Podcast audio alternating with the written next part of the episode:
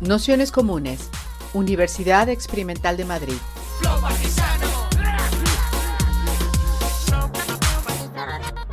Toda la información en nuestro canal de Telegram Nociones Comunes o en nuestra web traficantes.net barra formación.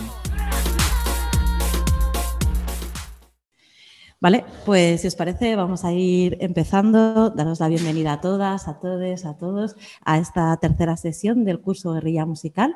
Para esta tercera sesión que hemos llamado Entre la música y la revuelta en América Latina de Violeta Parra Amparo Ochoa, tenemos la suerte de contar con Marcela San Martín, que es programadora musical y coordinadora de la Asociación MIN, que es la Asociación de la Industria la Asociación de Mujeres de la Industria Musical. Así que nada, pediros disculpas porque Pablo no puede estar con vosotras y estaré yo y haremos como otras veces una presentación como de una hora más o menos y luego un ratito de preguntas, debates y, demás. Así que pues, eh, pues eh, muchas gracias en primer lugar por esta invitación. Em, la verdad que em, ha sido eh, sumergirme en un mundo de dos mujeres tremendas. Eh, la verdad que conocer más en profundidad a Violeta eh, ha, sido, ha sido muy emocionante y además descubrir cosas mm, personales y familiares también. Yo soy chilena.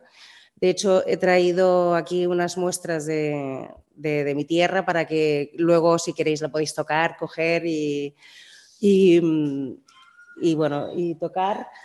Esto es un cultrún, que es el instrumento mapuche, es un, instrumento em, de percusión que Violeta Parra lo introduce dentro de, sus composiciones, creando una revolución también dentro de la música eh, latina eh, al, introducir estos elementos que son indígenas dentro de lo que es la, nueva música chilena y la nueva música latinoamericana. Eh, luego tocáis y, ya veréis eh, cómo está construido. Es mapuche, es original de, la tierra de donde procedemos mi familia. aquí están las cerámicas de Quinchamalí, que son las negras, que es, que es típico de, también de la región de, donde es originaria Violeta Parra, que es eh, la región del Ñuble. Eh, de hecho, em, en una época de su vida, ahora ya entraremos en, detalle, eh, ella practica la cerámica y, también graba un documental sobre las mujeres que crean estas artesanías. Este es un, em, un emboque que es un juego típico de los niños, de, los niños chilenos, eh, que está hecho con madera, que es muy artesanal, muy, rudimentario, pero que, pero que en todas las familias había un, emboque en, Chile en aquella época. ¿no? Y por último, eh, he intentado crear una, arpillera, una, artillera que, eh, con el ojo famoso de Violeta Parra, que ya em, tejido para su exposición en el Louvre, y, pero no me da tiempo terminarlo, pero bueno, por lo menos ahí queda la muestra para enseñaros cómo es eh, la costura en, arpillera y cómo es el material. Y voy a beber agua, que ya se me ha secado la boca. Em, bueno, pues em, luego lo cogéis y todo lo, lo veis. Em, Violeta Parra nace el 7 de octubre de 1917 en San Carlos, que es eh, un pueblecito eh, chiquitito de, la región del Biobío, a 500 kilómetros al sur de Santiago, eh, dentro de una familia relativamente pobre, donde su padre es profesor de escuela y su madre es ama de casa y es costurera. Gracias a su madre ella aprende a coser. Eh, y, de ahí pues le viene eh, todo este, este, aprendizaje de ir cosiendo, ir eh, tejiendo y a lo largo de su vida viaja, recorre desde pequeña toda la región del sur de Chile y a los 12 años o algo así decide marcharse a Santiago junto a su, hermano Nicanor Parra, el antipoeta. Em, que por cierto, eh, la primera noche que llega Violeta Parra a Santiago, la pasa en la cárcel porque no había avisado a su hermano que llegaba y de repente una niña sola en Santiago, pues la policía la, la, cogió y dijo, ala, al calabozo, pero para que, para que pudiese dormir, ¿no? Eh, em, contaros que, que eh, entró en el colegio, eh, sacaba muy buenas notas, pero realmente el colegio le aburría. Ella lo que quería era cantar y aprender a tocar la guitarra y, y, seguir la senda de sus hermanos, que de hecho con sus hermanos salían a cantar por boliches y, por y a recorrer los pueblos. Em, de hecho, iban a, se, enrolaron en un circo en vacaciones, en los fines de semana, y aprendían canciones y, tenían un conjunto musical con su, junto con su hermana Hilda, eh, montaron un, conjunto musical em, que tiene bastantes, cantaban mm, polcas, eh, tangos y, y, así se ganaban el dinero. Eh, imagínate una familia de 10 hermanos, eh, pues eh, era difícil mantenerlos y más en esa época donde, donde había una gran cesantía y había una pobreza tremenda en, Chile. Eh, vamos a seguir la, y la siguiente, el árbol genealógico. Toda la familia de Violeta son artistas, eh, son circenses, poetas, músicos, guitarristas. Eh, Roberto eh, Parra inventa, de hecho, el, jazz huachaca, que lo llaman el jazz huachaca, es como el jazz pobre, el jazz de, los barrios, mm, de los bajos fondos. Para, Siguiente. Dale. Y bueno, eh, Violeta Parra vivió 49 años y en esos 49 años eh, dio para ser una mujer universalmente mm, conocida y, crear todo, una, nueva, una nueva forma de entender la música, una nueva forma de crear, de tocar la guitarra, una forma nueva de, de crear arpilleras, de pintar, de todo, siendo una mujer autodidacta porque ya, a los 12 años dejó el colegio, porque eh, ya, os lo dije, no, se aburría en el colegio, era hiper mega inteligente y, y, bueno, eh, empieza a... ya me he perdido. vamos, vamos con la siguiente, que es la de... Em,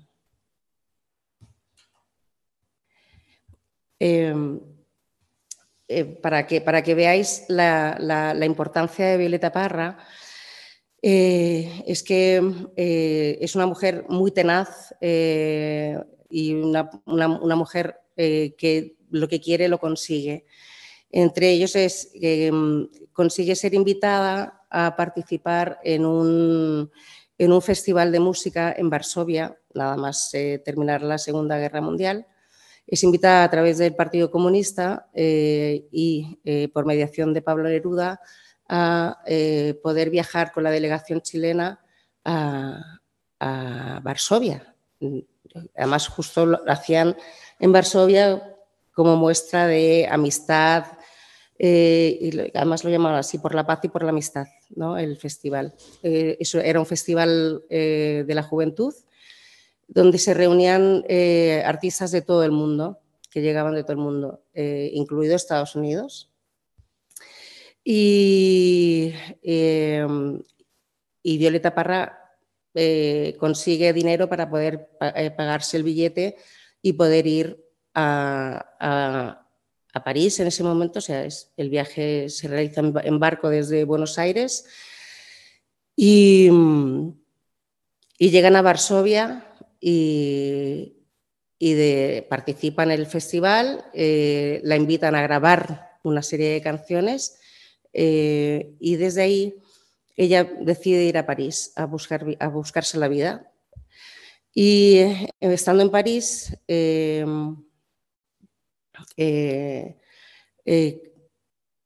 consigue a través del embajador que le abran las puertas del Louvre y, poder presentar sus arpilleras, poder presentar sus pinturas em, y consigue, eh, después de seis meses, consigue pues, poder entrar en el Louvre, en el Museo de Artes Decorativas, eh, eh, presentar sus obras de, artillera, de pinturas, de esculturas. Em, hay una relación de las obras que presenta Violeta en el museo eh, han desaparecido un, montón de ellas eh, y hay otras que ella donó o vendió y el resto están en el Museo de Violeta Parra de Santiago de Chile, que en las últimas revueltas de, 2018 intentaron quemar ese museo. Eh, ¿Ponemos el vídeo? No, que en el Zoom no se ve. Voy a pasarlo porque no, no sé. Ah, pues nada, pues nada, quítalo y ya está. Bueno, en esta es un vídeo muy cortito de cinco minutos donde Violeta Parra explica, explica eh, cómo fue entrar en el, en el, museo, poder convencer al director del museo el que ella pudiese estar allí, una mujer chiquita. De ella estaba recibiendo a la gente, conversando con ellos y Ahora sí, Pero, no se ve, no. quita, quita, no, no, no, hace falta. Em, em, eh, Violeta decide que, aparte de que sus canciones sean escuchadas, sus, canciones sean vistas, porque hay un mundo de personas que no, que no, entienden su lenguaje, el idioma, y una forma de entenderse es a través del, arte, a través de la pintura. Y, y a través de, estos cuadros y a través de estas arpilleras, ella está comunicando toda una serie de, hechos, ¿no? porque de hecho es el, eh, uno de los elementos de, las artes plásticas. ¿no? Y eh, en, una, en, esta grabación eh, era bonito porque se ve, os invito a que lo veáis en casa, Em, se ve como hablando con la periodista, eh, la, periodista le pregunta ¿no? por, por, las arpilleras, que qué es lo que, que le, que, están contando estas, estas, estas porque hay unas cuantas que pues, eh, hay, hay, una mujer calva, eh, es el canto a la vida, el circo.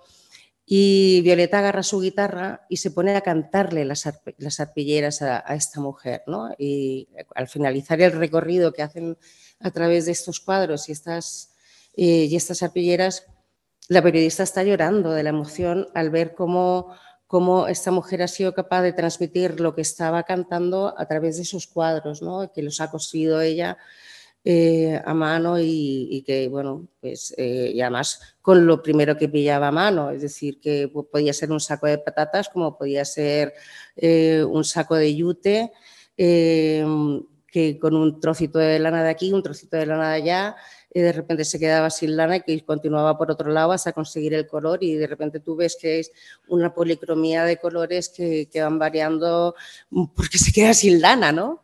O, por ejemplo, estando en la RDA, eh, se queda sin lana y manda a su hijo Ángel Parra por lana y, no, tiene ni papa de hablar en alemán. Eh, eh, hay, un, hay, un, artículo muy bonito que relata el tema de, las arpilleras, precisamente, que es el significado que tiene lo que es el, el coser estas telas y sobre todo después del golpe de Estado eh, en Chile. Muchas mujeres eh, que se quedaron sin, su pareja, sin, eh, porque fueron o, secuestrados o, desaparecidos o asesinados. esas mujeres se quedaron sin ningún tipo de recurso económico, con lo cual la única forma que podían sobrevivir era vendiendo estas arpilleras y, cosiendo esas arpilleras, eh, ellas iban relatando una situación, una vivencia de su vida, de, su, día a día eh, o la violencia que acababan de, vivir. Eh, con sus maridos o con, sus, o con, su, con la situación que hayan vivido durante, la, durante el golpe de Estado de Chile. Y me parece que es eh, una forma eh, maravillosa de, trabajar, de, comunicar, ¿no? Mm, por parte de las mujeres, que muchas de estas mujeres ni siquiera sabían escribir. Eh, y, que puedan transmitir a través de, estas, de, estas, de, este trabajo em, em, y además de forma anónima que, que, se, que se transmite al mundo. Eh, además, eh, en estas arpilleras algunas escondían en, dentro de sus costuras mensajes que se iban, transmitiendo o que llegaban a la cárcel. Eh, o eh, había mm, trozos de tela con, con, la ropa de la persona que había sido asesinada o que había sido maltratada, ¿no? es todo un, simbolismo, ¿no? Es el, mensaje de, que, hay detrás de las arpilleras y este trabajo que, hace Violeta, eh, que empezó, de hecho, eh, de repente, estando en Santiago, le da hepatitis, eh, tiene una hepatitis y unos dicen que estuvo ocho meses en cama eh, y otros dicen que no, que solamente estuvo un mes en cama, pero como no podía tocar la guitarra estando enferma, estando en cama, pues agarró lo primero que tenía y era pues, un trozo de arpillera, un trozo de lana y empezó a tejer. Lo primero que hizo no salió, eh, lo segundo que hizo, pues sí salió. Y este, este trabajo de arpillera, pues em, ella va cosiendo, ella va, creando, pero es también el mismo proceso que utiliza con las canciones, eh, porque Violeta Parra, eh, hablando con, con Nicanor Parra, con su hermano, eh, descubre, vamos, ella tiene como una epifanía sobre las décimas, que Nicanor le explica que, en las décimas está el sentir del pueblo, del, campesino, y que invita a Violeta a, salir a recorrer los campos para, recopilar las canciones que se cantaban en los pueblos y de repente le explica lo que es la décima a Violeta y Violeta descubre que, eh, que estas, estas, décimas son las canciones que cantan los borrachitos de los pueblos, ¿no? son los borrachitos de Chillán, ¿no? como ella dice. Estas son las canciones que cantan mis borrachitos. Y, y, descubre la urgencia de, recopilar estas canciones que se van a perder, que se están perdiendo, eh, y, porque los viejitos se están muriendo y, todas esas canciones eh, que son cultura y que son la base de, la, transmisión de la cultura, eh, ella siente la necesidad de, grabarlo. Ella no tiene ni idea de, escritura musical, no sabe, y de hecho se inventa ella todo un, unos dibujos, eh, porque ya no, tiene ni, ni, idea de cómo es un pentagrama, no sabe, no sabe música, no sabe, no sabe escribir música.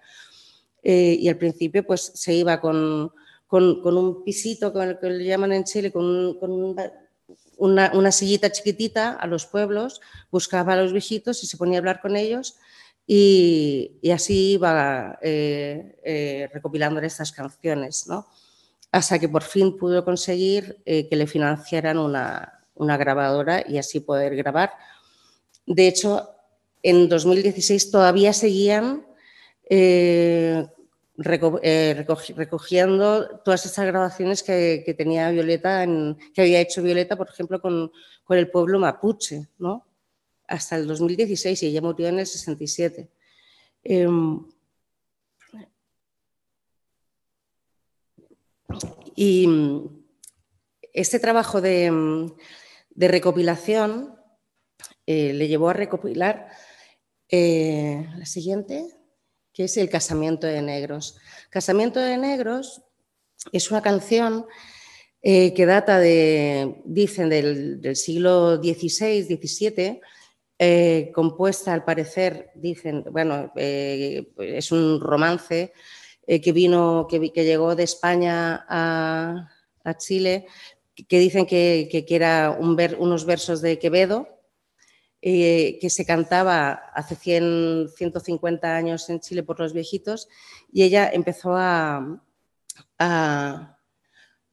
a recopilar las letras, porque no, todas las letras, está, no toda la letra de la canción las tenía un, viejito, sino que a lo mejor lo, lo, iba buscando de pueblo en pueblo y a lo mejor a 100 kilómetros tenía una estrofa y a lo mejor en, en otros 150 encontraba otra estrofa y e iba cosiendo estas letras de las canciones hasta que tenía la canción definitiva, ¿no? Y eso es lo que ocurre con Casamiento de Negros. Eh, hay seis grabaciones de Casamiento de Negros, eh, porque la primera es eh, a guitarra, a pelo, después fue incorporando elementos musicales pues como, como, el, como el cultrún, metió una flauta y, y, escuchamos un poquito de Casamiento. Voy a intentar Voy a intentarlo de compartir la pantalla otra Ay, vez. si no, lo, si no funciona, si no Spotify. Lo mando a ellos y lo pongo aquí. Ya tengo, vale. un plan, tengo un plan, pero voy a intentarlo la versión guay. Sí. Y... Bueno, mientras tanto yo voy contando.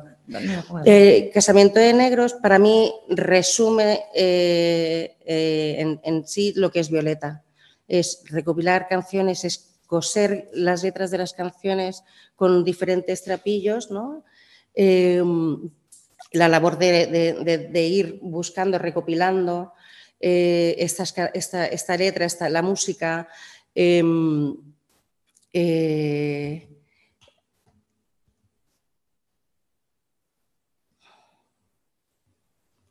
de hecho, crea una pintura eh, con casamiento de negros que, que la, tiene, bueno, la tenía Nicanor Parra en su casa y ahora tiene más historia, pero vamos a, escuchar primero la primera versión de Casamiento, es muy cortito, aunque sea un, con la playlist misma. ¿La playlist? Sí, no. sí, sí, no, con la playlist es un poquito. Vale, no es la primera. Vale. Porque aquí...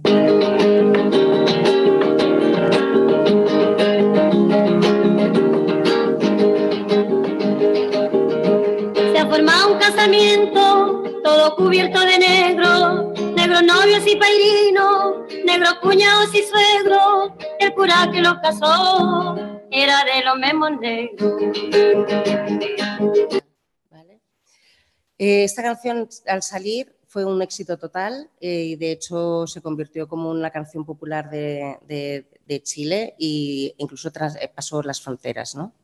Tanto es así que llegó a y se grabó lo grabó, lo grabó en, en los estudios Semiodion de Santiago y eh, llegó hasta Estados Unidos y un, un, compositor, Lex Baxter, sacó un, disco con músicas, eh, músicas eh, tropicales, exóticas, y metió dentro de este disco el Crazy Song, la canción loca, que es Casamiento de Negros de Violeta Parra. ¿No? La ponemos también, del, si quieres, del, de la playlist. Ahí está.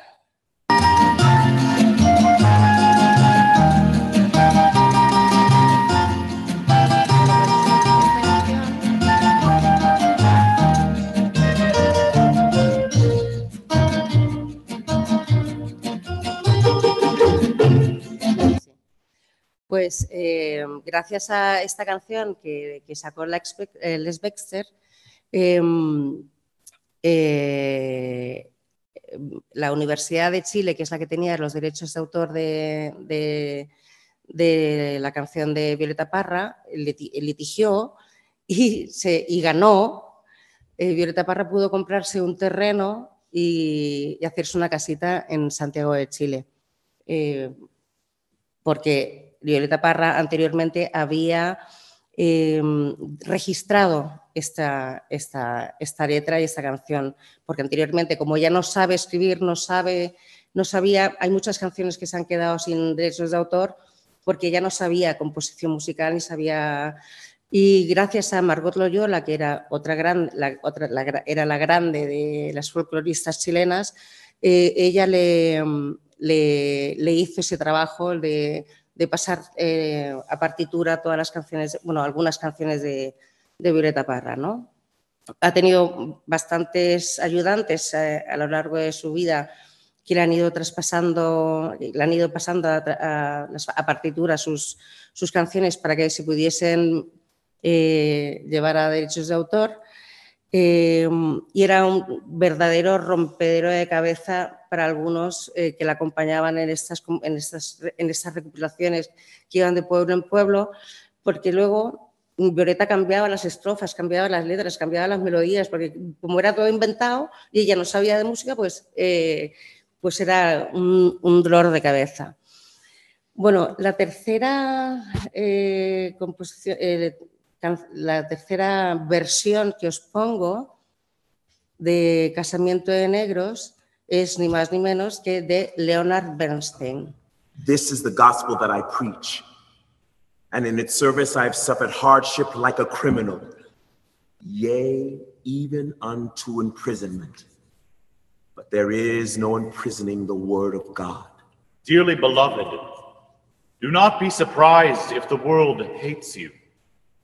We who love our brothers have crossed over to life, but they who do not love abide in death. Everyone who hates his brother is a murderer. Dear mom and dad, do not feel badly or worry about me. Nothing will make me change. Try to understand. I am now a man. You can lock up the bold men.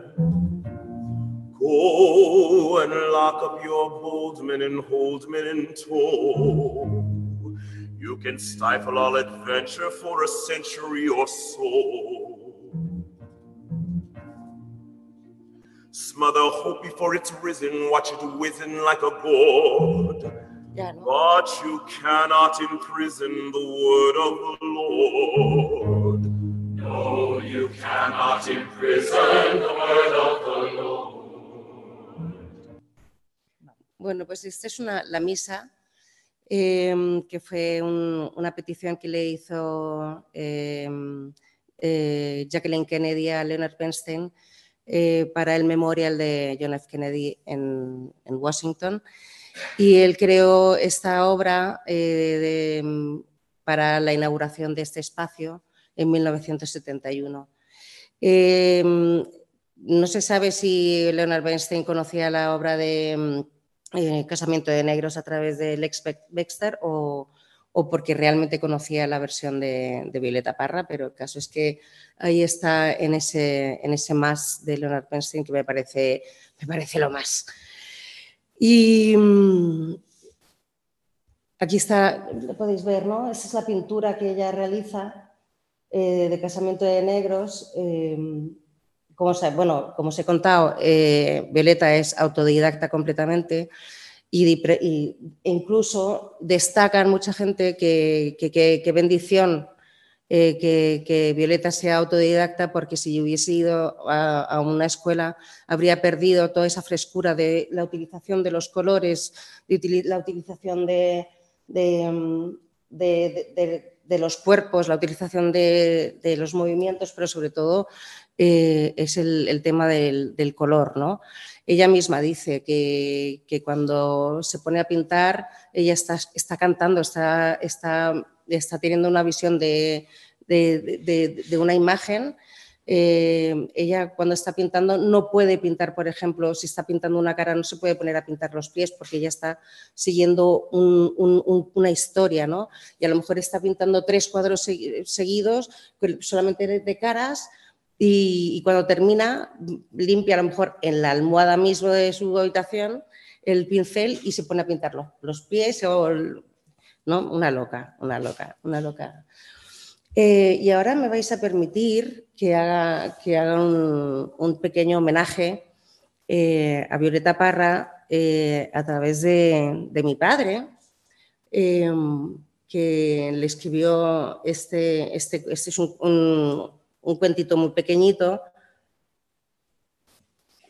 em, sobre una- un encuentro que tuvo mi abuelo con mi tía estando en el mercado de Chillán, porque ella es de Chillán, Violeta Parra.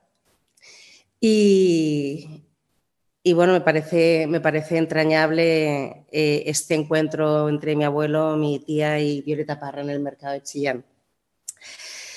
Eh, era una tarde de primavera, Chillán de 1954. Bueno, contaros, perdón. eh, mi, tata y Nicanor Parra iban juntos al colegio y luego fueron juntos al colegio en Santiago de Chile. O sea, son cosas que, que- que, bueno, que son bonitas. Eh, era una tarde temprano de primavera, Chillán de 1954, un punto clave de la geografía de la ciudad, el mercado. Mi padre avanzaba por la diagonal de aquel tradicional y colorido lugar, llevando de la, mano a mi hermana Rosaluz, avanzando hacia la pérgola de las flores entre gritos de vendedores y ojos ávidos de turistas. A un costado colgaban las mantas, los chalecos, los gorros, confundiéndose con los emboques, emboques, eh, las bandejas de madera, los cinturones que simulaban muy bien ser de cuero y las ojetas de ruedas de camión. Y al otro dejando un estrecho paso a los curiosos, las artesanías de greda negra, de Quinchimalí, eh, de siempre, las revistas ennegrecidas de, de ojeadas y releídas, los sombreros de guaso, el fieltro negro y cinta multicolor. A la ancha, como las describe la canción, y las quenas y zampoñas hechas de cañas secas amarradas con lanas de colores en, tamaños que producían afinadas notas. Sin duda, un espectáculo único, multicolor y bullanguero, que le imprime sello específico a la capital de Ñuble, que demuestra su personalidad, su identidad de cabecera campesina de provincia orgullosa de la gente de campo. Mi padre recorre los pasillos con una mirada de ojos verdes llenos de orgullo y de nostalgia, el orgullo de ser de aquí mismo, de haber nacido en el campo cercano, pero que se formó en las escuelas de la ciudad que crece y crece sin perder sus tradiciones. Y las nostalgias, porque un par de años antes había ganado un concurso importante que le permitió dar el saldo fundamental en su profesión de maestro, que lo llevó a la capital del país, alejándolo de este espectáculo que lo oxigenaba. Fue reconocido para ir a codearse con la erudición y a demostrar que en provincias tenemos iniciativas, capacidad de gestión y formación férrea, capaz de construir futuros con la sencillez de las regiones y la madurez de la responsabilidad y del compromiso social. Caminaba mi padre con mi hermana de la mano. Le iba contando cosas, historias de mantas, de colores y de tonadas. Iba inventándole situaciones que representaban la vida del campesino y sus derechos de la dignidad. Con las palabras sencillas se lo explicaba, respondiendo preguntas de niña ávida por saber más y más. De pronto los pasos se acortaron, la vista se aguzó y la boca quedó entreabierta mirando a la mujer morena de facciones duras y de ojos de ensoñación. La Violeta, exclamó.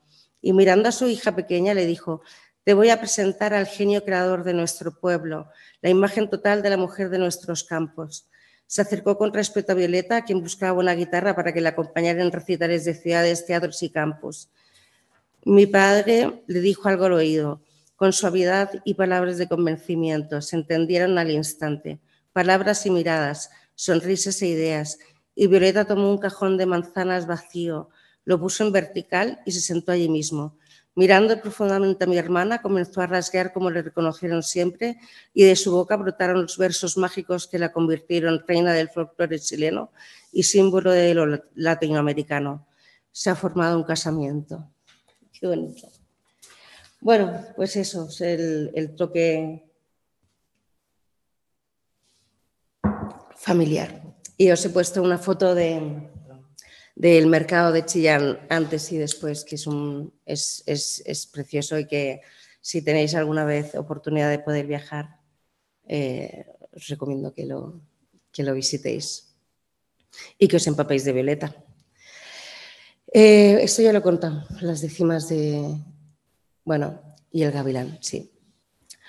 Eh, estando, una de las muchas más cosas que hizo a lo largo de su vida Violeta fue el encargo que recibió para crear el, primer museo de música tradicional eh, en Concepción. Y ella aceptó y además eh, tenía que impartir eh, clases de folclore, que eran las cuecas de nuestro, de nuestro pueblo, que luego os pondré un pequeño, un pequeño, una pequeña muestra de cómo, es cómo se baila la cueca en mi, en mi pueblo.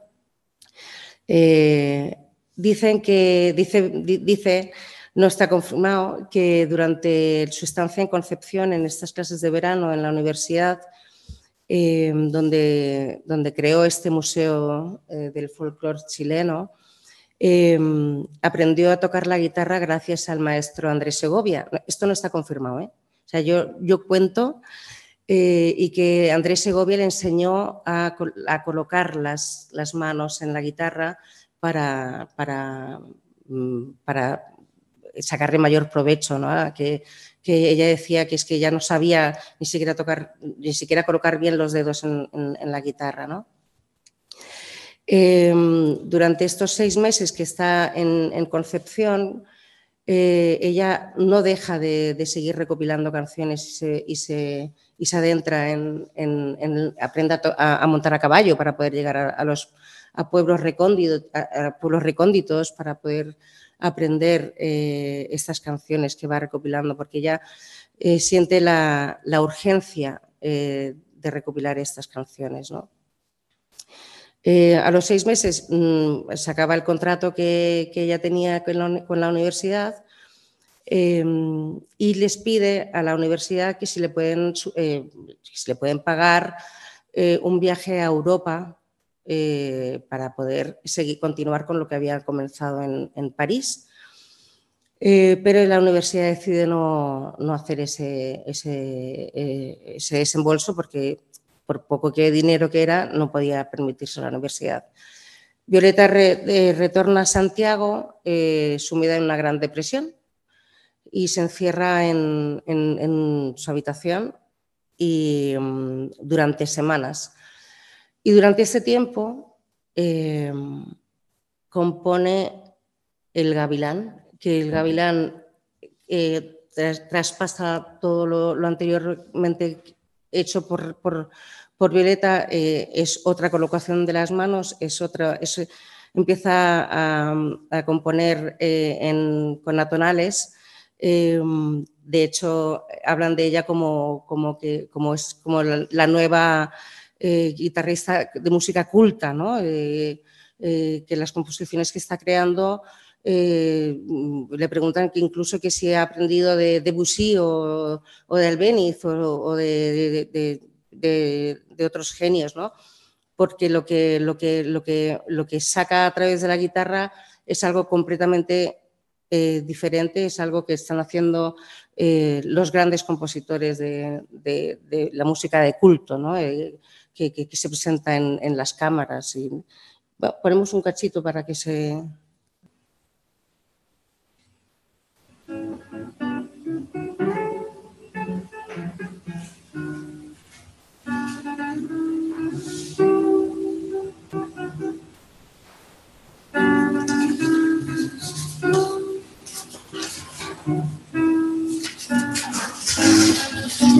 Es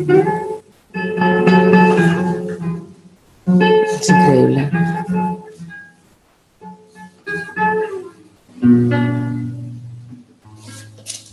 Mi vida yo te quise, yo te quise ver mi vida creyendo, creyéndote mi cielo, mi vida creyendo, creyéndote mi cielo. Mi vida se me parte, se me parte el corazón. Mi vida del verte, del verte tan embustero. Mi vida yo de aquí, yo bueno, pues eh, he ido saltando un poco, pero vamos, eh, eh, esta, esta, composición que ella lo, lo, planeaba como un ballet, eh, para que lo representase Margot eh, Loyola, eh, pero finalmente pues igual hizo como tres grabaciones, pero dura como media hora esta, esta, esta pieza. y, es, de una trascendencia brutal esta, esta, composición que, que realiza Violeta. durante el año 57, Violeta eh, se sumerge en una vorágine de, actividad graba tres discos, eh, tiene, graba eh, cuatro programas a la semana durante cuatro meses, expone, graba discos, viaja, sigue viajando, sigue, sigue, y es normal que entre en una, una vorágine de depresión y de rupturas amorosas. Decide viajar a, París finalmente y, bueno, eh, en el año, ella cuando retorna, em, se encierra también a grabar y graba su último disco que es eh, donde están sus, sus obras más importantes, ¿no? Eh, que son el Gracias a la vida, que es una especie de, vamos, es su despedida de la vida de una forma, eh, pues eh, yo creo que es poética, magistral, ¿no? Lo que, lo que, lo que consigue Vi- Violeta con, con el Gracias a la vida. Lo ponemos, ¿no? Mm.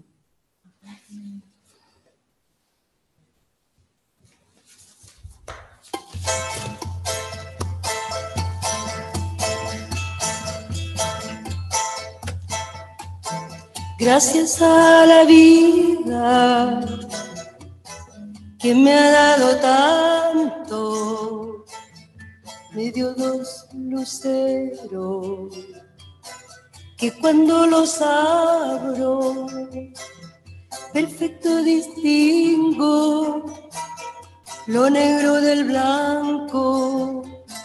Y en el alto cielo su fondo estrellado en las multitudes el hombre que yo amo.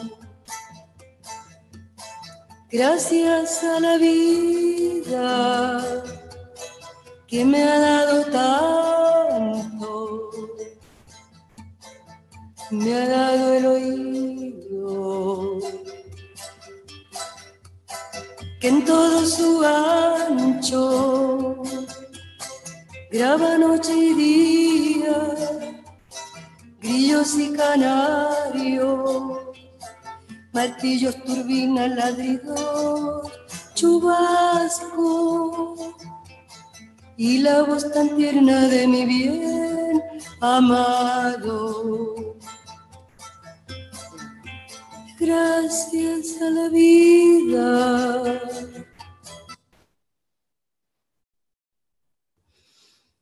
todo un himno de vida para todos, ¿no? Yo creo, eh, gracias a la vida. Y, por último, eh, para hablar de, terminar de hablar de Violeta Parra, que eh, también es un pequeño homenaje nuestro, es, yo soy chilena, salimos exiliados, refugiados políticos, salimos a Cuba. Estuvimos diez meses viviendo en, en La Habana y, mm, y mi tío Kiko, mi padrino, montó un conjunto musical que se llamaba Los Peques y, y Lautaro, que era el grupo de los mayores y, y éramos un grupo folclórico musical. Y, y aquí estamos en la televisión cubana interpretando pues, los bailes tradicionales nuestros y este mm, homenaje a Violeta Parra, que es el... eh, Este gran folk araucano. Lo formamos aquí en Cuba para poder brindarle nuestras canciones. 1974. El- la canción que les interpretamos recién se llama Canción Iguayna. Ahora les, les interpretaremos Que dirá el Santo Padre de Violeta Parra.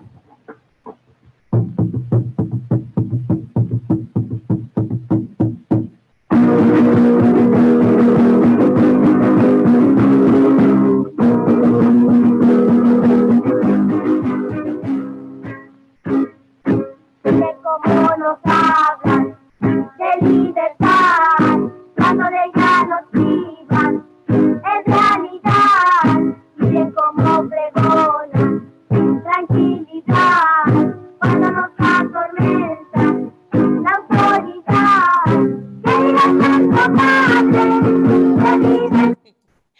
Bueno, era un- éramos pequeños, 74, y, y un poquito para atrás para que vean cómo bailamos.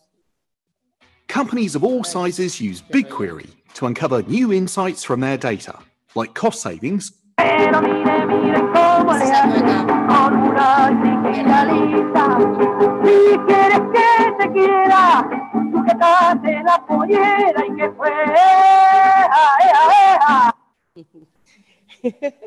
Pero mire, miren cómo le hace con una chiquita lisa. Si quieres que te quiera, sujétate la pollera y que fue. ¡Ea, Era, éramos pequeñísimos, sí. Eh, y bueno, y es, el- es la primera vez que se, que se muestra, pues es pri- esto es una grabación privada nuestra, en fin. Y yo creo que vamos terminando ya, ¿no, Amparo? Amparo, ¿no? Quiero decir, Ampa- Amparo, Amparo Ochoa. Eh, Bueno, eh, la similitud con... Es que son dos mujeres tremendas guerrilleras, guerreras, eh, feministas, luchadoras, que son mujeres que se, se han hecho a sí mismas, ¿no?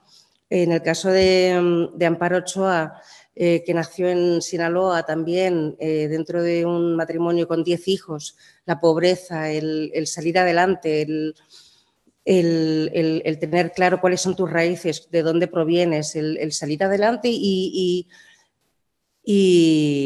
y luego interpretar de la forma que haces, interpretar las canciones y, y- y- y ser la voz. O sea, de hecho, eh, Amparo se la conoce como la voz de México, ¿no? porque eh, aunque ella no era compositora, como en el caso de Violeta, ella sí que eh, tenía un- una visión muy clara de lo que quería transmitir a través de sus canciones y, y- y de sus discursos, ¿no? Y fue una mujer mm, eh, que con su, con su música eh, revolucionó y, y- salió fuera de, de México también, Alemania, la RDA, a, los, a los países de- del este, ¿no? Y eh, también falleció joven, eh, con 47 años, que- y dejó muchísimo material grabado. Eh, Hay, hay un documental sobre ella que acaban de sacar que es, que es, bastante, es bastante interesante. Em, pero me gustaría destacar de, de- de Amparo Ochoa dos canciones, uno que es La maldición de, de Malinche, que ahora mismo aquí en, en- en Madrid tenemos, eh, por desgracia, eh, una- un espectáculo que es todo lo contrario de lo que, de lo que significa la Malinche, ¿no? que, mm, que para los mexicanos y mexicanas es la traición, es el, subyugarte a, los españoles o a, a lo que venga de fuera, ¿no? Eh, sí, ¿no? Y es un himno en México, la, la maldición de Malinche, para la gente de izquierdas.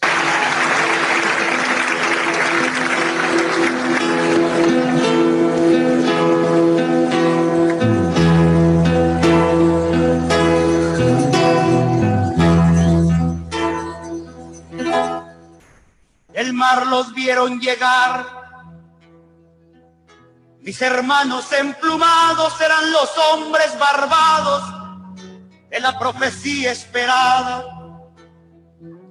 Se oyó la voz del monarca de que el Dios había llegado y les abrimos la puerta por temor a lo ignorado. Iban montados en bestias como demonios del mal iban con fuego en las manos y cubiertos de metal. Solo el valor de unos cuantos les opuso resistencia y al mirar correr la sangre se llenaron de vergüenza porque los dioses ni comen ni gozan con lo robado y cuando nos dimos cuenta ya todo estaba acabado. En ese error entregamos la grandeza del pasado y en ese error nos quedamos 300 años esclavos.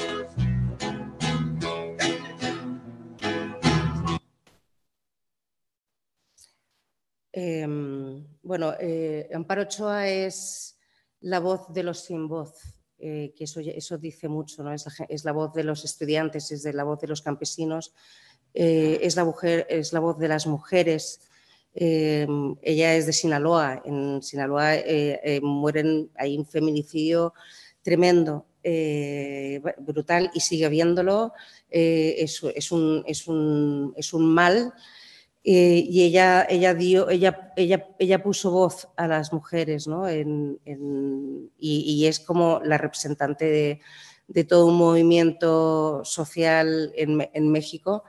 eh, y creo que eh, también es universal, ¿no? La canción que se llama Mujer. Em, yo creo que está en todas las playlists de todas las eh, de todos los grupos eh, o de mujeres feministas que, que conozco tienen esta canción como, como himno, ¿no? ¿eh?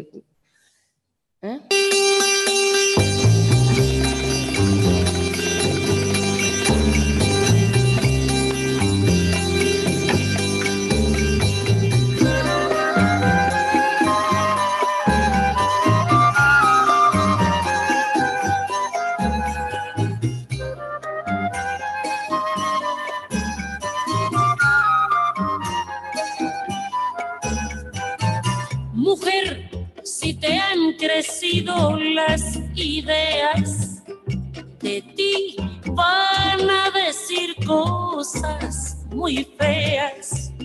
Que, que no eres buena, que, que si tal cosa, que cuando callas te ves mucho más hermosa. Mujer, espiga abierta entre pañales, cadena de eslabones ancestrales. Eh, Bueno, pues para terminar, contaros que, mm, que su compromiso va más allá de, de- México incluso y grabó un, disco homenaje a- al- al pueblo chileno después del golpe de Estado y, mm, y que tuvo muchísima repercusión y mucho éxito. Y yo creo que ya está. Eh, siento el atropello mío, lo mío no es el, el verbo, lo mío es el sentimiento, eh, pero bueno, ya sé, ya está. Pues muchísimas gracias y nada, haremos un turno de preguntas, debates, lo que os apetezca aportar. Nada. Flojo, ¿no? Flojito. Pues ya está.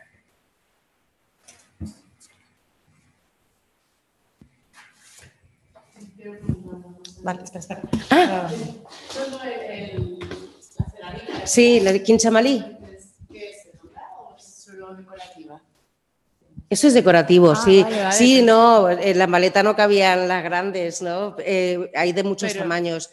Eh, pero son ollas, son ollas. Ah, vale, son ollas que. Digo, que- eh, pero sí que, que- que se utilizan en la cocina. Sí, sí. O sea, Ah, esta es una. es- este Pensaba es- que era sí, algún sí, tipo de instrumento. O sea, esta es una. Esta es una tetera. Vale, vale, vale. Sí, sí. Pero es chiquitita, es de, esta Sí, es de sí. decoración, pero la- eh, las hay grandes, sí. Sí, sí. Quería. Ah, perdón, ¿me he colado? Sí, me he colado, ¿no? Quería preguntarte, eh, has hablado al principio mm, de que en el último movimiento que hubo en Chile eh, de, pro- de protesta eh, quisieron quemar el museo donde estaba parte de la obra de... Tres veces. de- ¿Tenía que ver con la figura de Violeta Parra? ¿Tenía, ¿Con qué tenía que ver ese, ese intento? No, pero no, pero no las protestas, sino los, lo- los, milicos. Ah, los la- lo- lo- milicos, vale, claro, vale, no, no, no, no, no. Me claro, me ha me ha parecido entenderlo. No, no, al contrario. De hecho, eh, eh, he hecho este, este el, por ejemplo, el ojo, que, es, que se ha convertido en un símbolo eh, del movimiento del 2018 en las mujeres chilenas, eh, bueno, asociaciones de mujeres, eh, eh, como medida de protesta por, por- por los actos tan bestias de, por parte de los milicos eh, hacia la población durante esas protestas, hicieron una manifestación bordando este ojo como símbolo de, de- que se quedaron 200 personas porque las, las, las, las, pelotas de goma iban dirigidas a los ojos para dejar ciega a esta gente para que no pudiese mirar, ¿no? Eh, y el ojo simboliza eso, ¿no? Y estas mujeres, como, como protesta, eh, hicieron una, una manifestación con, un- con el bordado del ojo. Y bordaron 200 ojos, que son los 200 ojos que, que se quedaron en las manifestaciones. Mm. Ah.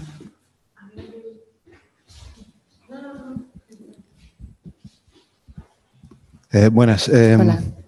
has comentado que tanto Violeta Parra como Amparo murieron jóvenes. Y, y nada, quería preguntarte por eso. Yo no sé nada de Violeta Parra más allá de. Bueno, Violeta Parra se suicidó. Claro, por eso, es que lo he visto en pequeñito ahí al fondo. Cuando Sí, lo has sí, sí. la- la línea Eh, bueno, eh, yo creo que eh, Violeta Parra entró en- a partir del 57, es que llevaba un ritmo, lo siempre he remarcado lo de urgente, porque para ella todo era urgente, todo era deprisa, se levantaba a las 6 de la mañana, llevaba un ritmo frenético eh, en su vida eh, durante todo el día. eh, y a ver, ¿quién, quién es capaz de llevar eh, una la casa, grabar tres discos, no sé cuántos discos, programas de radio, salir, salir al campo, recorrer el norte, el sur, transmitir todo eso, componer, el crear esas canciones, el crear esas obras, el crear... luego, pues, tener problemas con, tus parejas, y luego que cada uno es como es, que, que- que- que- tienes celos, que no tienes celos, que, quieres conseguir, no consigues, que tienes que pelear, que encima eres pobre de sol- solemnidad, que no tienes ni para... sea, las, mm, ella tuvo un programa de radio que triunfó mucho, que además que llevó eh, la música folclórica más allá de, de Santiago, y- eh, se pudo escuchar, eh, y se me había olvidado, eh, además a través de Radio Magallanes. Eh, Se empezó con la radio chilena, después siguió con la radio corporación y por último por Radio Magallanes, que fue también la emisora donde se pronunciaron las últimas palabras de Allende eh, durante el golpe de Estado. Bueno, pues este, esta, vida frenética que te lleva a, pues, eh, lo urgente, al final, en el 66 creo que le, diagnosticaron eh, una bipolaridad y empezó a tomar, pues, eh, pues, aparte de medicinas, pues calma, eh, somníferos para poder dormir. Eh, intentó, intentó suicidarse varias veces eh, porque estaba cansada. O sea, ella decía, es que ya estoy cansada de... de- o sea, de hecho, eh, cuando regresa de, de- Concepción, de pues, curso de verano, eh, salir a los campos, estoy agotada, estoy agotada. Y, si continúas así eh, con tus hijos, con, eh, pues al final le- el gobierno, les, bueno, el, el municipio a Violeta Parra le cedió un terreno para montar una carpa. Es la carpa de la reina.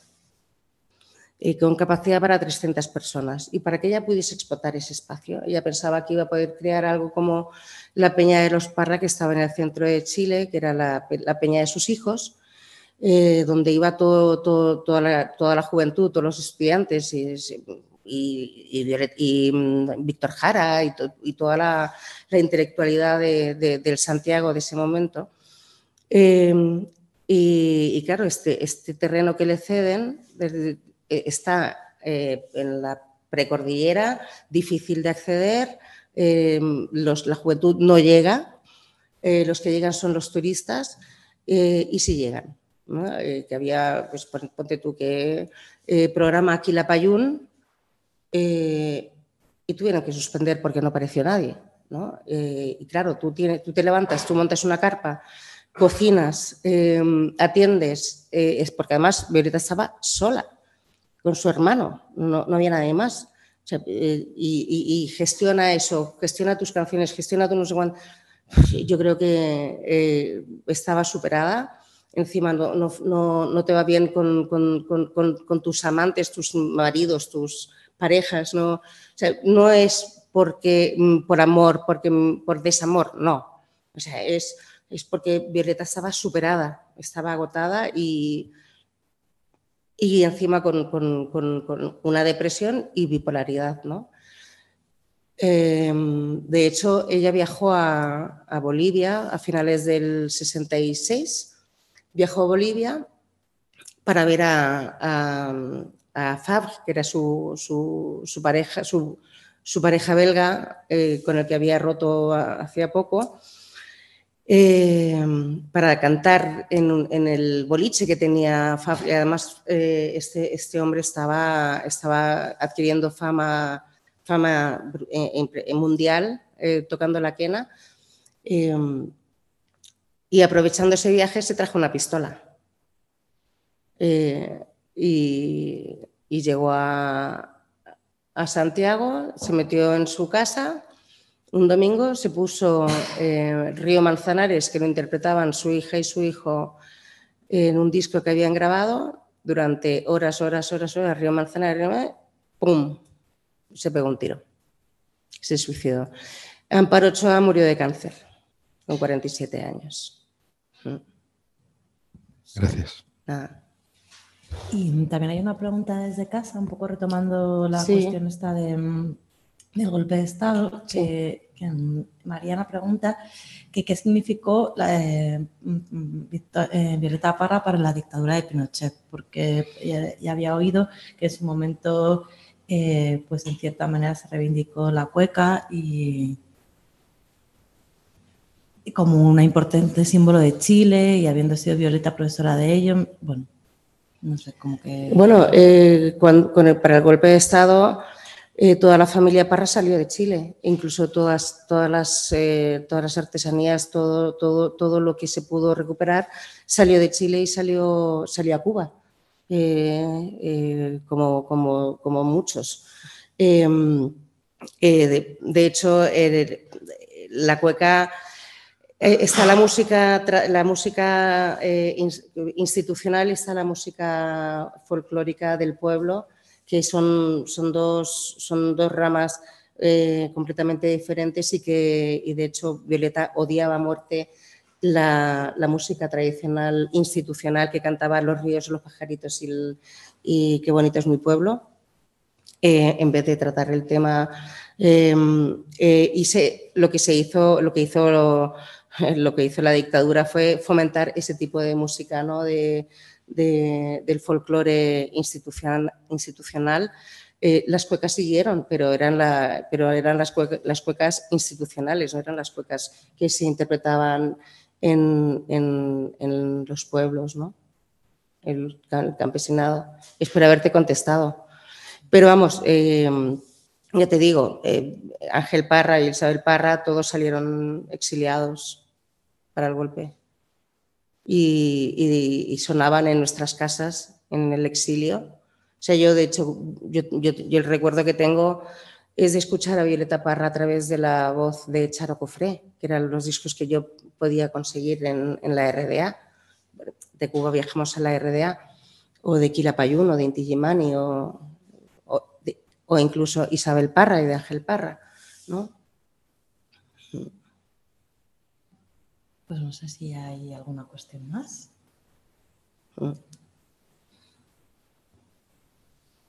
Ya está, pues ya está. Lo único, te voy a dar- perdón, por el micro, es que si no, no lo voy a necesitar. Sí.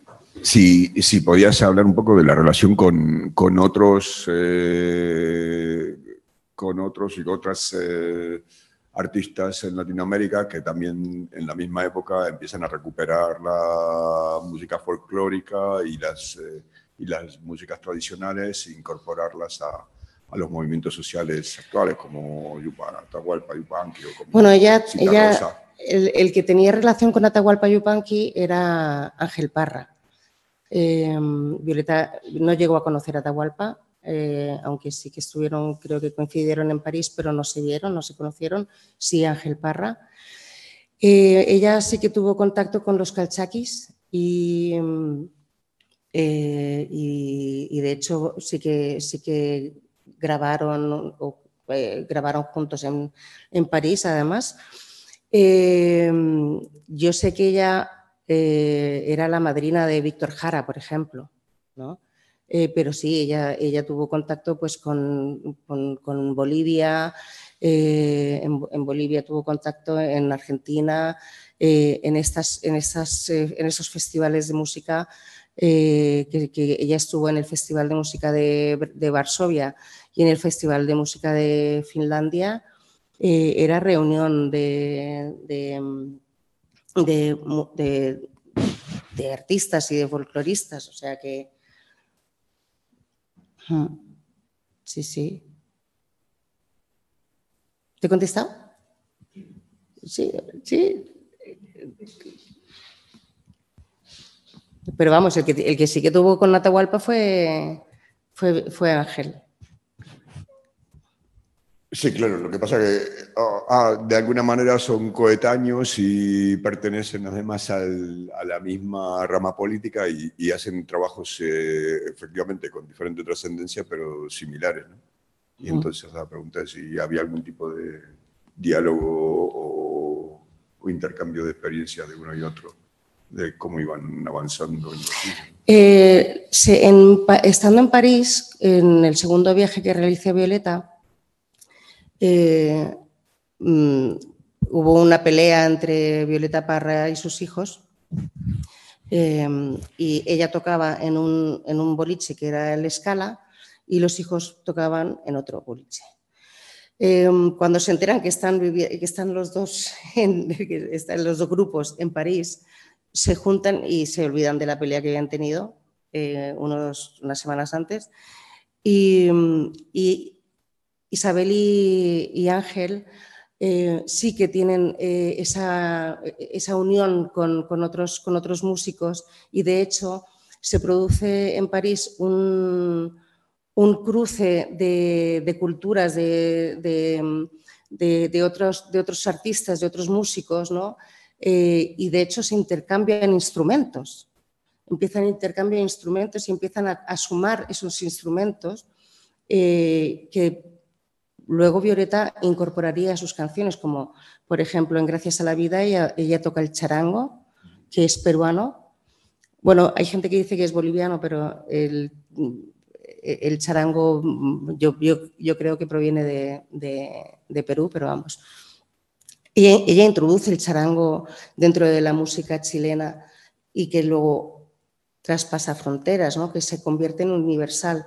¿No? Y ese, ese- ese- esa mezcla de instrumentos eh, que, que- que se juntan pues, con los peruanos, con los eh, ecuatorianos, mexicanos, argentinos en, en- en París, ella lo traslada, bueno, lo trasladan ellos a, a Chile y, y se produce ese- esa, esa- esa mezcla que se ve, se ve reflejada perfectamente en el último disco, que son las últimas canciones, eh, donde introducen la quena, introducen la flauta, introducen el cuatro, que el cuatro es, la guitarra pequeña venezolana, eh, que Violeta Parra se negaba a llamarlo cuatro, le llamaba la gui- guitarrilla. ¿no? Vale, tenemos también otra pregunta desde casa, que era si puedas comentar eh, que, o mencionar otros artistas que hubieran versionado a Violeta Parra, ¿no? Ya comentar lo de Mercedes Sosa, Sí. pero preguntaba un poco que, bueno, pues aparte de eso, si versionarla es algo que supera la cuestión estética, bueno, o sea, como un poco también toda la transmisión histórica política que las distintas versiones de, de algunas de sus canciones hayan podido tener, por un lado, y si también la figura de Violeta Parra, su música, cómo ah, se ha relacionado con los movimientos sociales chilenos. Mm. Eh, la verdad es que yo, he- cogido solamente eh, la de eh, Casamiento de Negros para, para que vieses la dimensión que tuvo con diferentes versiones, ¿no? Pero eh, eh, en la playlist que he creado he metido muy poquitas eh, versiones. Por ejemplo, hay una versión que hace en Guadalupe Plata, que es un grupo de Jaén mm, que sacaron un disco, bueno, acaban de presentar disco. Pues hacen una versión de Violeta Parra que se te ponen los pelos de punta de lo maravillosa que es.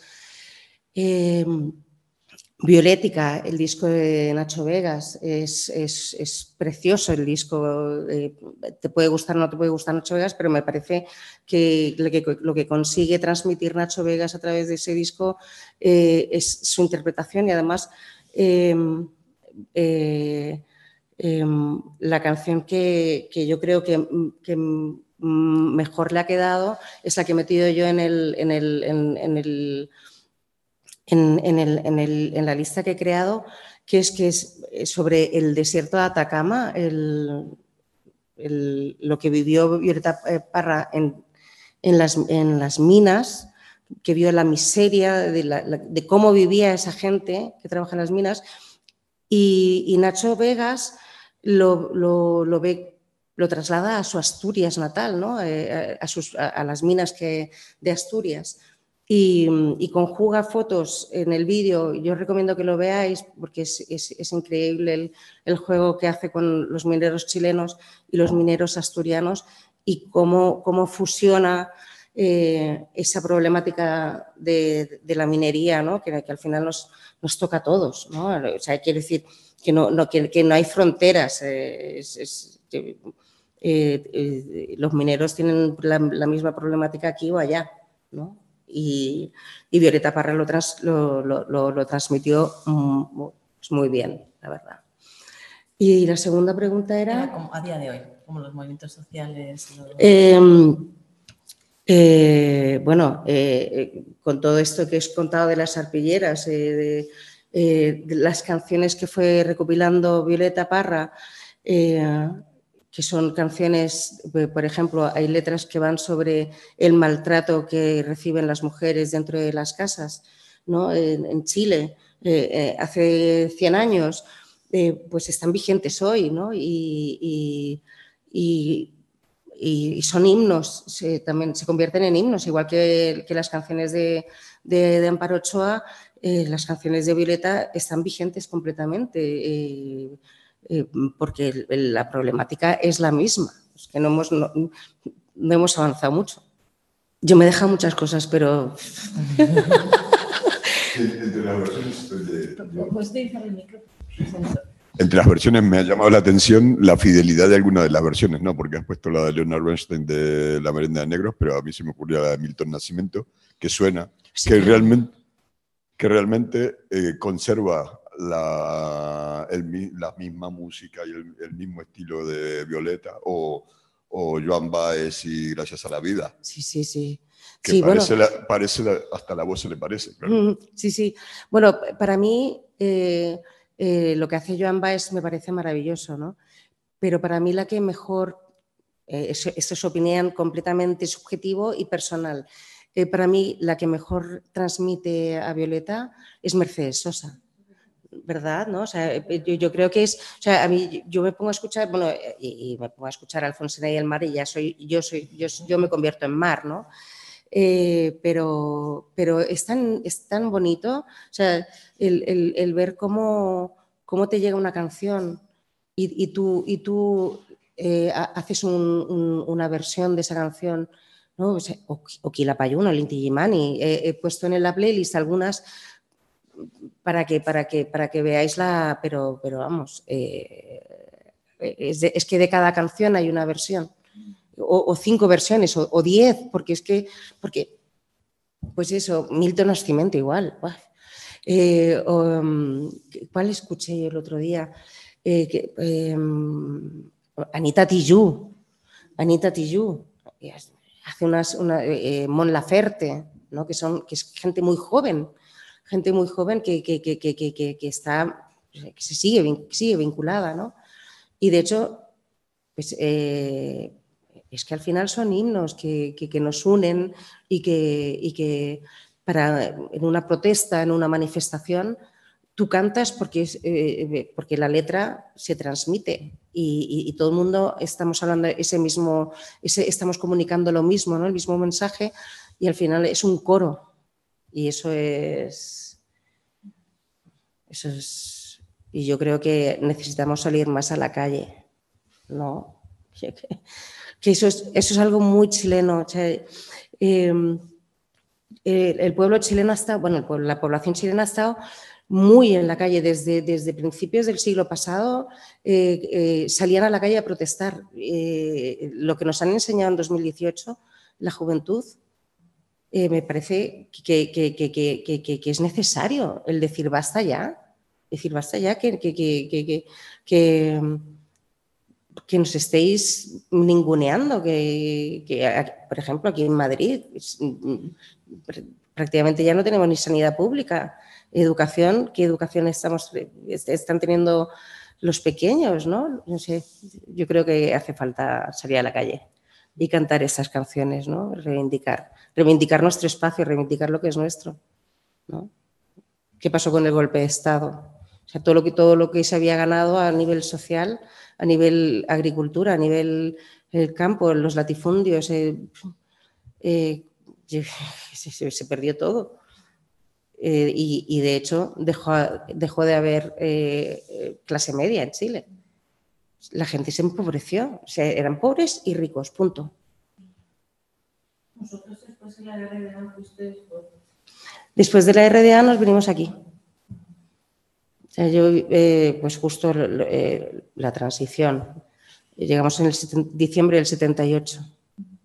Salimos de Chile, hicimos escala en Perú eh, y de Perú, porque claro, llegamos a Perú no sabíamos dónde estaba mi padre. Mi padre se había refugiado en la embajada mexicana y, y de ahí eh, nos dijeron que estaba en, en Cuba, en La Habana, y ahí nos mandaron a, a La Habana. En La Habana estuvimos 10 meses, eh, eh, donde recibimos ropa, comida, porque veníamos sin nada. Eh, y además lo que traíamos servía para nada, porque con, con ese calor, con ese clima, con esa y, y- y sobre todo eh, llegamos a, a- a- otra zona geográfica donde el clima es diferente, eh, donde la proliferación de enfermedades nosotros podíamos contra- contagiar eh, a, la población con, nuestros eh, microbios, ¿no? con nuestras bacterias. Nos, vacunaron de todo cuando- llegamos a Cuba. Eh, y también pasamos todas las enfermedades que pasas a lo largo de a lo mejor tres años, la varicela, la no sé qué, sarampión, tal. En seis meses creo que pasamos todas las enfermedades de- en- estando en Cuba, ¿no? Eh, aprendimos lo que es el trabajo social, el tener que trabajar, el, eh, mm, eh, que me parece algo maravilloso. Tú tienes tu trabajo, pero tienes que aparte que contribuir eh, con, con tu mano de obra, eh, pues recolectando caña de azúcar. ¿no? Que al final nos mandaron a casa porque nos comíamos los niños la, la caña de azúcar. Y, y bueno, el caso es que de ahí nos fuimos a, bueno, el Partido Socialista destinó a mi padre a la RDA. Eh, y en la RDA pues fue otra, otra, otra eso sí que fue eh, otra cultura, otro idioma, otra, otra, otro clima, eso sí que era otro clima duro, con 20 grados bajo cero, eh, otro, otro carácter, o sea, completamente diferente y, y gris para mí, ¿eh? O sea, para mí fue gris. Eh, Soy muy agradecida. eh, Nunca dejo de dar las gracias, ¿no? Es, es- es una constante en, en nuestra vida, ¿no? El dar las gracias todos los días. Eh, pero era un país gris, ¿no? Y el, el tener el muro ahí, que, que me... Y en el 78 nos invitaron a, a irnos de la RDA y llegamos a, a Madrid. Y desde entonces aquí, o sea, castiza. No sé si tenéis alguna cuestión más, alguna cuestión desde casa. Y si no, pues lo dejaríamos aquí y os veríais el próximo jueves en la siguiente sesión. Así que daros las gracias por haber estado. Gracias. Muchas gracias, ¿eh? Muchas gracias.